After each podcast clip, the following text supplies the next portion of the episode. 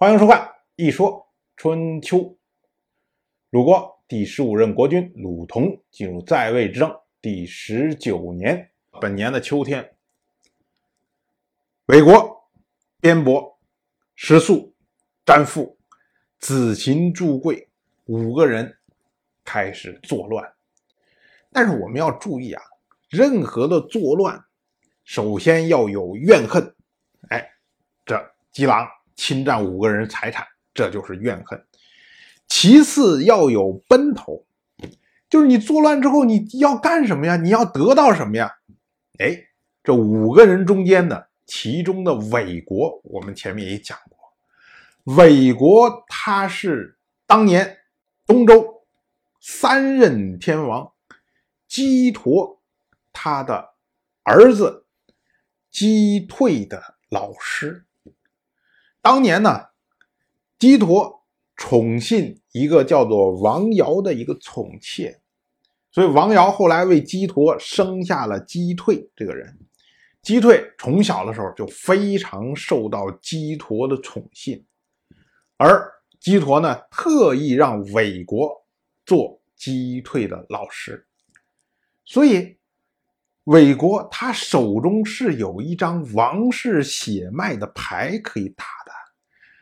说我们五个人一块作乱，我们把当代的天王吉狼给干掉，然后我们拥立击退做王室的天王，这就是作乱的奔头。我们有个目标，这样的话大家才能有劲儿一起来使。再其次呢，就是你要作乱，必须要有外援。刚才说了，苏氏因为跟王室之间关系非常差。所以呢，苏氏最早的时候是作为这五个人作乱的外援。可是还有一个国家跟王室关系很差，这个国家就是魏国。我们之前讲过，魏硕当时受到了齐国前任国君齐诸儿强力支持之下，回到了魏国，把当时魏国的国君叫魏前谋给赶走了。魏田谋跑到哪儿来了？就是跑到了王室。王室给予魏前谋以庇佑。当时的时候啊，魏硕刚刚做回魏国的国君，那你王室要收留魏前谋，魏硕也不好说什么。但是魏硕觉得说，我们私下应该有一个默契啊，像这种流亡在外的国君，迟早是个祸害。所以呢，你王室。应该是私下把它处理掉是最好的。可是这么多年下来，王室没有处理魏前谋，所以魏国对王室也是有怨恨的。这个魏国的实力和舒氏的实力那是不可同日而语啊。所以呢，这五个大夫要拥立击退做王室天王，结果没有成功。后来流亡到了苏轼的瘟疫，可是呢，苏轼他也没有办法把姬狼给赶走，所以呢，苏轼又护送的这位姬退流亡到了魏国。魏国一看，哇，机会来了！我如果能把这位姬退拥立成王室的天王，那么魏前谋这个祸害要除掉，那是易如反掌。所以，魏国立马调动军队和南燕国联合起来讨伐王室。像王室现在何其虚弱呀！而且内部又发生纷争，两个国家联合讨伐，那真是对王室来说到了危机存亡之刻呀。到了本年的冬天。齐国、宋国、陈国三个国家联合讨伐鲁国西部的边境。我们之前讲了，秋天的时候，鲁国的公子鲁杰去送陪嫁女到陈国，结果半路开了小差，跑去和齐国、宋国举行盟誓，这下得罪了陈国。所以呢，冬天的时候，陈国要讨回这个面子，要来。攻打鲁国这个事情啊，并不奇怪。但是奇怪的是啊，这一次攻打竟然是由齐国和宋国牵头的。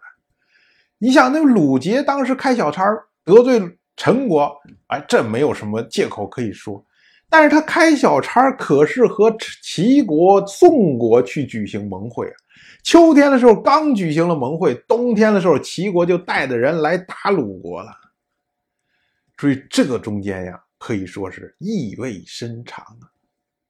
我们之前讲，齐国搞北杏之会，后来搞鄄之会，再后来搞幽之盟，统合了当时中原主要的诸侯国。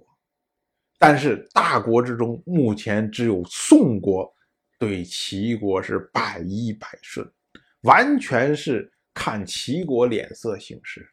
像郑国、鲁国现在是不可测。郑国之前因为有小毛小刺儿，齐国已经打敲打过郑国了。而鲁国呢，之前跟齐国做科之盟的时候，鲁国是占了便宜的。所以鲁国是不是死心塌地的支持齐国呢？所以齐小白抓住了机会，就要敲打敲打，说你小心点儿，不要老把自己当根葱。